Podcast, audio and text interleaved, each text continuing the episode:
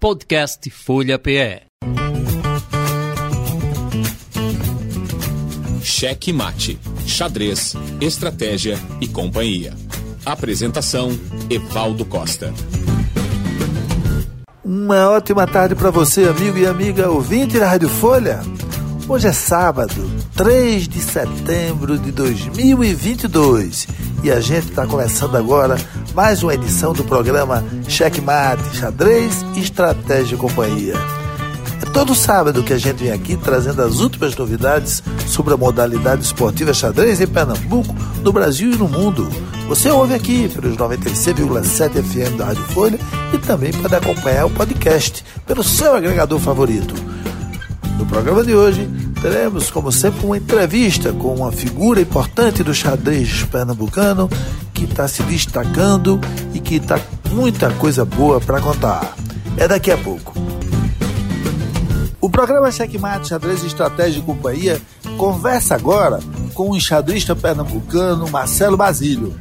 É um cara que está vivendo um momento interessante na trajetória dele.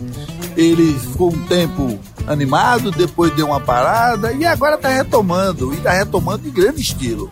Acaba de conquistar uma das 10 vagas na final do Campeonato Pernambucano de Xadrez Absoluto, que vai acontecer lá para o final do ano, com, em data ainda a ser anunciada pela federação. É, esse é um torneio com 10 jogadores que são os melhores, historicamente falando, e, e que também estão evoluindo na carreira, como é o caso dele. Esses 10 jogadores vão se defrontar no match para tirar o campeão pernambucano. Ele também se classificou para disputar o brasileiro. Então eu queria perguntar a Marcelo se é como eu senti na conversa que nós tivemos antes, na hora de agendar essa entrevista, que ele está super animado e super instigado para jogar xadrez. Boa tarde, Basílio. Um prazer falar com você. É, boa tarde, Evaldo. Boa tarde, ouvintes. É uma satisfação poder falar de xadrez, né? Que é esse esporte que eu tanto amo. De fato, eu me encontro é, imensamente contente, né? Com essa conquista. Porque, assim, esse é o primeiro torneio pensado que eu consigo vencer na minha vida, né? Anteriormente, em torneios pensados de uma certa expressividade, o máximo que eu conseguia era ficar entre os dez primeiros. Às vezes entre, entre é, em sexto, oitavo, e, e fazia jus é, a medalha e às vezes alguma premiação. É, nesse torneio é, foi diferente. Esse torneio ele é, tornou-se minha primeira conquista é, em um torneio de xadrez pensado, oficial. Também foi a primeira vez que eu ganhei um troféu, então é uma coisa que muito me alegra. Eu, eu achava que nunca ia ganhar um troféu, né? E, e dessa vez eu consegui. E concomitantemente, é a primeira vez que eu me classifico, porque esse torneio foi também um zonal estadual. Então, a primeira vez que eu me classifico para uma final de Campeonato Brasileiro Absoluto. Que esse torneio, além de dar vaga para a final do Pernambucano, também dava vaga para a final do Brasileiro. Então eu tô radiante, eu tô realmente bem empolgado e tô sentindo que pode ser que essa conquista seja a premonitória de muitas outras conquistas que venham aí. Eu espero que essas minhas expectativas se confirmem. Marcelo, agora me diga, em que momento do torneio você viu que ia, ter, que ia dar um resultado tão bom? Você foi, chegou meio descrente? Qual foi o momento que você viu que ia rolar? E conta aí um pouco como é que foi a marcha, como foram as partidas, como foi a sequência, qual foi o momento mais difícil. Conta aí pra gente, compartilhe conosco essa história. É, de fato, Evaldo, eu não. Se me dissessem antes que eu ia vencer esse torneio, eu diria, tu tá mentindo, eu não acredito, né? É, o que é que ocorre? É, em que momento eu senti que eu poderia vencer o torneio? Foi na quarta rodada, quando eu venci é, o segundo ranqueado mais forte da competição, que é o mestre nacional Yoshio Iramini, né? Esse, esse, é, esse adversário, né, o Yoshio, ele já tinha me vencido em torneios pensados é, duas vezes. Eu tinha score negativo contra ele, né, e nunca tinha ganhado uma partida oficial contra ele, né? Só partidas amistosas, de blitz. Mesmo assim, acho que menos do que ele ganha de mim. Então ele era um adversário assim que eu temia e extremamente difícil. Inclusive na nossa partida, ele. É, eu poderia dizer até que ele ficou ganho. ele ficou ganho. Mas acabou que eu opus uma resistência em determinado momento. Ele se equivocou e permitiu a reviravolta da partida, né? Então pronto, quando eu consegui essa vitória, foi que a ficha começou a cair, que eu realmente poderia chegar a ser campeão dessa competição. No tocante às partidas, é, eu venci esse torneio é, é, é, ganhando cinco partidas, cinco primeiras partidas e empatando a última. É, então, assim, eu reputo como as partidas mais difíceis extra contra o mestre nacional Yoshio, a partida da terceira rodada contra o mestre nacional Christian, que foi, é, na minha opinião, a partida em que eu joguei melhor, eu consegui criar um, um, uma condição de zug-zwang que é quando a gente é, coloca o adversário numa condição em que o que ele jogar perde. Então, assim, foi, foi do ponto de vista técnico, foi uma partida que me deu grande satisfação. Essa partida da terceira rodada contra o Mestre Nacional Christian. E a partida da última rodada, cujo meu adversário não tinha um rating assim muito expressivo, mas onde ele jogou muito bem e talvez, é, digamos, eu, eu pudesse até ter perdido essa partida, mas aí eu consegui efetuar uma, é, algumas manobras e uma troca com oferta de empate que ele prontamente aceitou para meu alívio, né? Para meu alívio, é, porque eu tava começando a me sentir desconfortável na posição. Como eu tava com moral na competição, porque tinha vencido as cinco primeiras, acho que meu adversário achou por bem aceitar achando que não poderia me vencer. Mas eu penso que talvez se ele tivesse, digamos, se ele tivesse acreditado um pouco mais, talvez ele pudesse ter vencido a, a nossa partida, né? Mas aí, o, o para um, um, um, um jogador vencer um torneio, ele muitas vezes também precisa contar com a sorte. E eu acho que eu contei com a técnica, mas também contei com a sorte, graças a Deus. Você disse que tem é, jogado mais e treinado mais. Como é que você está treinando? Por exemplo, como é que você vai, como é que vai ser sua preparação para os, o torneio, os dois torneios importantes desse ano, que é a final do Pernambucano e a final do Brasileiro? Como é que vai ser sua preparação para esses eventos? Bom, a minha preparação ela vai ser é, através da, da, do estudo de livros de partidas, né? livros de partidas selecionadas, né? Então eu estou no momento consultando os dois livros do mesmo autor, chama-se Pablo Moura. O livro de Pablo Moura sobre o Bob Fischer, que foi o campeão mundial norte-americano, é, que conquistou o título em 1972, na, no auge da Guerra Fria, e que eu reputo como o maior jogador de todos os tempos que o mundo já produziu. E o outro livro do Pablo Moura que eu estou usando para estudar e em quem eu, eu procuro emular o, o, o, tipo de jogo é o Anatoly Karpov, é o livro é, Anatoly Karpov Vida e Partidas. Então esses dois livros, mais um livro de finais do ex-campeão mundial OIV, é o que no momento eu estou usando para me preparar para tanto para a final do Brasileiro como para é, a final do Pernambucano e também um torneio zonal que nós vamos ter em Natal. É, no início de outubro, a gente vai ter uma competição que classifica para a Copa do Mundo. É uma competição importante que ela dá título de mestre internacional e de mestre FIDE diretamente, se a pessoa for bem colocada. Então eu tô indo é, sem muitas expectativas, mas espero fazer, é, tanto no Zonal como no Pernambucano e no Brasileiro, boas participações. Os, o Zonal e o Brasileiro são torneios suíços, né? O Pernambucano é aquilo que é 10, que todo mundo joga 10 contra 10. Os, os 10 jogam entre si e tal. É, como é melhor? Como você, como você gosta do. Qual o modelo que você gosta mais?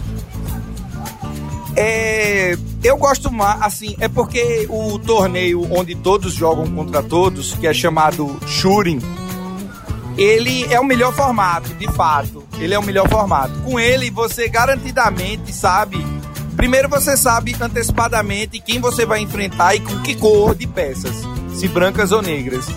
E depois, como jogador, você sabe que você vai poder é, pegar os jogadores mais. É, pegar no sentido de enfrentar os jogadores mais expressivos do torneio. Então isso também é bom, porque é, é um desafio, né? No torneio suíço, a dinâmica é um pouco diferente. Para que você enfrente os adversários mais fortes e mais expressivos da competição, você tem que estar tá indo bem. O que nem sempre acontece. Então eu, eu assim, eu na minha vida eu participei apenas de mais um shooting fora esse. Esse vai ser o segundo shooting que eu vou participar, essa final de Pernambucano. E é, é, esse é o formato que eu mais gosto. Agora, falando mais do que o formato, a gente já tem definidos os 10, me parece que já tem os 10 definidos. É, olhando daqui e de agora, como você como você é, imagina que vai se dar? Quer dizer, tem muita gente fora, tem realmente os melhores consolidados e aquelas que estão em ascensão e que têm mostrado mais força. Como é que você vê essa correlação de forças do nível geral desse torneio? Bom, esse ano a gente é, não vai ter, vamos dizer, o pernambucano dos sonhos, o mais forte que a gente vem num pós-pandemia, então é, uma parte dos jogadores com grande expressividade do estado estão é, afastados né, do xadrez. Então a gente não conseguiu ter, vamos dizer assim, é, a confirmação de todas as estrelas. Mas dá para dizer que em torno de 40% da competição vai, vai ser de, de mestres expressivos, né? Mestres com, com com, com, com titulação e expressividade na competição. É, então, é, dá para dizer que há um balanço entre é, a, a, tradicionalidade dos mestres e, os, e, a nova geração, a geração que está despontando agora. Inclusive com alguns jogadores novos que estão conseguindo resultados interessantes. Agora me diga aqui, você avaliando, você, seu ânimo, essa sua disposição para jogar, essa sua disposição para aprender, treinar. Avalie, como é que você vê o cenário do xadrez de pernambucano hoje? Bom, a gente, como todo mundo sabe, vem de um. tá vindo assim, de, uma, de um pós-pandemia, né? A pandemia ainda existe, mas graças a Deus já está arrefecida, etc. Isso dificultou um pouco as operações enxadrísticas, a, a, a execução de torneios, as atividades. Mas a gente, eu diria que os, os prognósticos futuros são bons, porque a gente está com uma federação nova, presidida pelo mestre nacional Yoshio Iramini, que tem feito um trabalho excelente, né? Uma geração, é, um, é, um, é uma geração nova e um, e um, e um presidente que está tirando leite de pedra para fazer as coisas acontecerem. Então eu vejo assim que esse presidente, por exemplo, trouxe após muitos anos, novamente, a final do brasileiro absoluto para a cidade de Recife, o que é um feito, né? Então, assim, o prognóstico futuro de Pernambuco é de ascendência. Eu acho que é, a gente só tende a melhorar e melhorar e conseguir mais e mais é, resultados e, e conquistas expressivas, tanto com, a, com competições oficiais como no geral.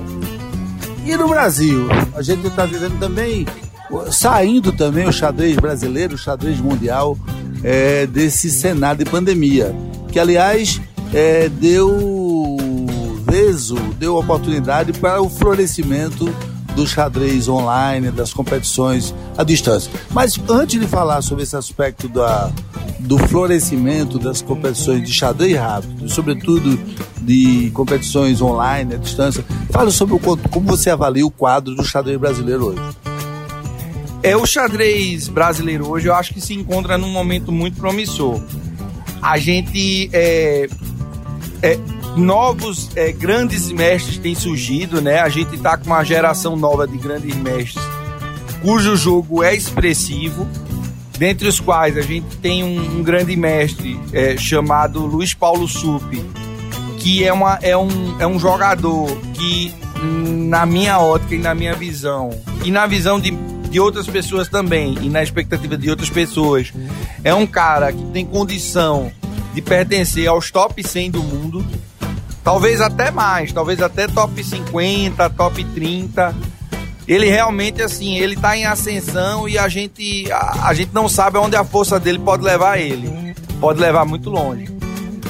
E assim, além dessa da gente estar tá com uma intensificação na no surgimento de mestres, é, o pós-pandemia também tá a gente tá começando a ter o retorno das competições. Nesse exato momento a gente tá tendo o Niterói Chess Open, né? Lá no estado do Rio de Janeiro. Então, assim, os prognósticos futuros para o xadrez brasileiro também são muito alvissareiros e positivos.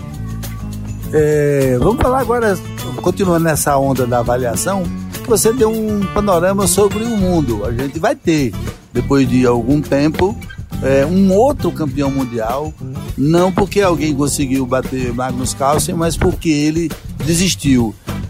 Desistiu de disputar esse, este ano.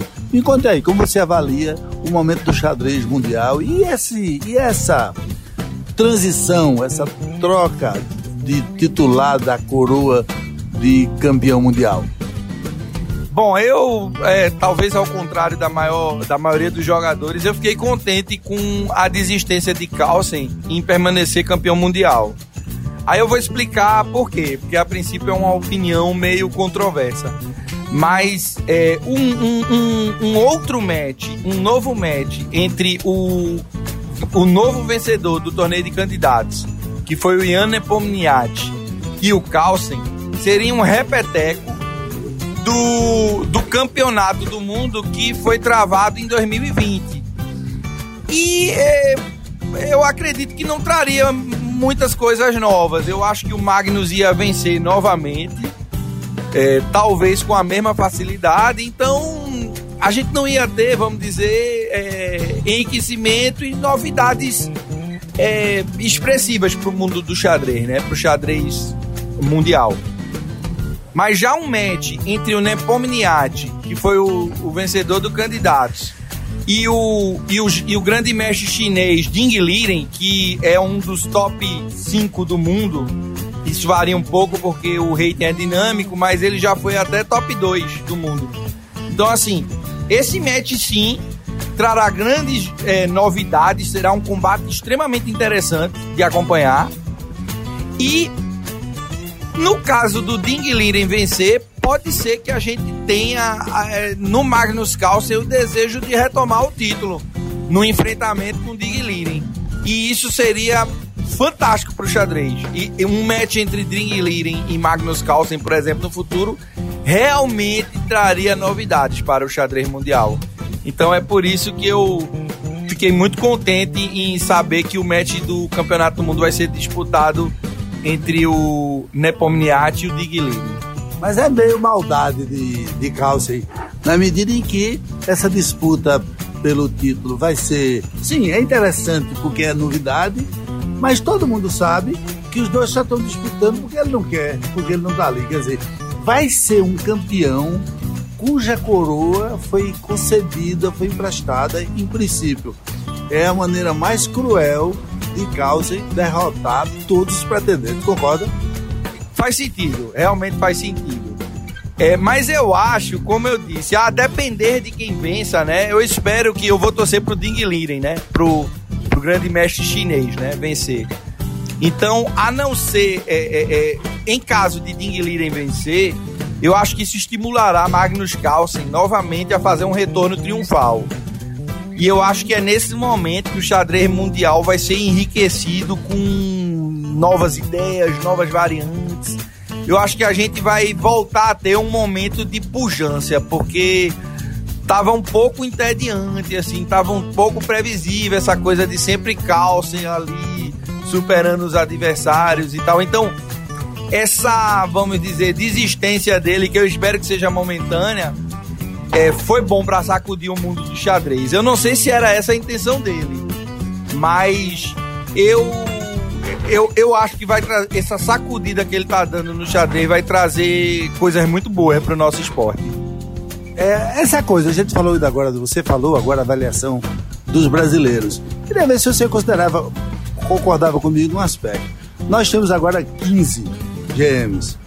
Mas o, o que acontece com o GM, um, um jogador do Brasil, por exemplo, ele que se torna GM, ele tem uma ambição de, chegar lá. Então ele constrói uma carreira, ele tem uma estratégia, ele chega lá. Mas no dia seguinte que ele chegou, ele se pergunta como no é, Raul Seixas, na Ouro de Tolo. E daí? E agora? O que é, um GM brasileiro? Você falou em SUP, mas os outros, inclusive, já aparecem como sem maior interesse, buscando outras formas, vão, vão ensinar, vão para online, vão ter atitude empresarial, sei lá. Mas como jogador, chegar gera um anticlímax, não é verdade? É, de certa forma, dá para dizer que sim. Mas também é, existe um, um detalhe que é o seguinte: o Brasil, assim, para os jogadores de alto nível, né, para os grandes mestres, esses, esses jogadores mais expressivos, são poucas competições que o Brasil consegue oferecer num nível de premiação e condições de jogo atrativas a essas a esses, esses nossos atletas, né? Com essa capacidade. É, eu, eu creio o seguinte, que é, na hora que o Brasil conseguir ofertar mais competições com premiação expressiva e boas condições de jogo, isso estimulará os nossos GMs a voltar, porque no fundo, no fundo, todo grande mestre, todo jogador de xadrez, ele, em sua essência, ele quer jogar. Agora, às vezes, as condições, às vezes, assim, a gente atinge um determinado nível que realmente as condições é, precisam se tornar estimulantes. Eu, eu, eu creio que com competições é, bem organizadas e com premiações mais competitivas, caso a gente consiga é, patrocínios e consiga fomentar convênios e coisas dessa natureza, eu acho que é possível a gente trazer é, simultaneamente para as competições os nossos 15 GMs de volta. Porque o que ocorre hoje em dia é que a maioria das competições é, participam em, em média assim 5, 6 GMs simultaneamente. Mas seria maravilhoso se a gente pudesse ver os 15 GMs jogando uma competição. Por exemplo, esse campeonato brasileiro que vai ser aqui em Recife. Seria um sonho ver os 15 GMs brasileiros participando dessa competição e atuando, né? Dando essa, é, digamos, satisfação imensa ao público de poder los assistir ao vivo.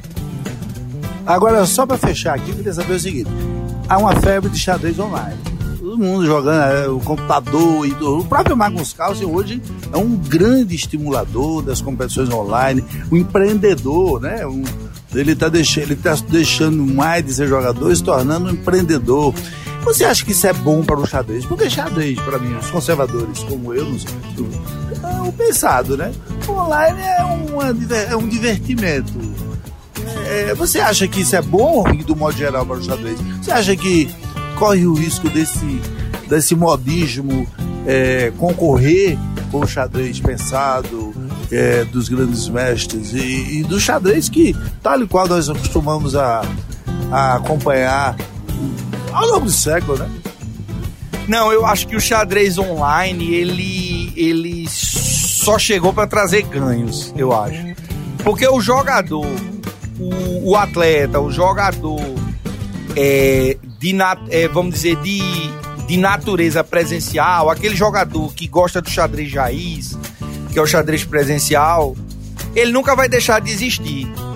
Mas em contrapartida, o xadrez online, ele consegue às vezes trazer para o meio do xadrez e consegue até gerar um novo público em pessoas que, por circunstâncias diversas da vida, poderiam não participar do torneio presencial, mas de um torneio online elas já podem participar e essas pessoas se empolgam e passam a fazer parte da massa de espectadores. E para o xadrez ou qualquer esporte crescer, o que a gente precisa ter é, primeiro, massificação, é, muita gente conhecendo e sabendo o que é aquilo, consequentemente, com geração de público, né? E é isso que começa a tornar um esporte atrativo, começa a dar visibilidade de mídia e que e pode começar a gerar é, essa coisa desejável que a gente quer, que é a é, aproximação dos patrocinadores, é, digamos, a televisão fazendo cobertura das competições e etc. Então eu vejo assim, in, assim, infelizmente, é, o, esse, esse fortalecimento do xadrez online se deveu ao processo da pandemia, mas assim, dá pra gente dizer que foi a única coisa boa que a pandemia trouxe, assim. Se ela só ela trouxe muita muita coisa negativa, né? Como todos nós sabemos, né? Muita gente perdeu familiares, amigos, etc. Então, assim, se ela, se houve algo de bom, se houve uma única coisa de bom, eu acho que foi o fortalecimento do xadrez online. Que, como eu tentei explicar aqui, é o que vai, eh, digamos, retroalimentar e gerar um crescimento do ecossistema do xadrez como um todo no mundo e no Brasil. Ok, Marcelo, muito obrigado por mais uma participação sua no programa Checkmate Xadrez Estratégia e Companhia. Muito obrigado, Evaldo. Um prazer enorme poder participar, né? Falar com seus ouvintes e falar sobre xadrez, que é essa coisa que eu amo profundamente. Acho que é a coisa que eu mais amo fazer na vida é jogar xadrez. Então, eh, você na verdade me deu a oportunidade de ter um momento assim de de satisfação e prazer em falar desse esporte que eu tanto amo. Muito obrigado a todos. Pronto, meus amigos, o programa Checkmate Xadrez de Estratégia e Companhia acabou por hoje. Acabou, mas volta no próximo sábado, às duas da tarde, com as últimas novidades sobre a modalidade esportiva xadrez em Pernambuco, no Brasil e no mundo. O podcast estará disponível já já no seu agregador favorito e você pode compartilhar e nós mesmos distribuímos com nossos amigos nos grupos de WhatsApp. Um grande abraço, até sábado, uma ótima semana para todo mundo. Valeu! Você ouviu Cheque Mate, xadrez, estratégia e companhia. Apresentação Evaldo Costa. Locução Nádia Alencar.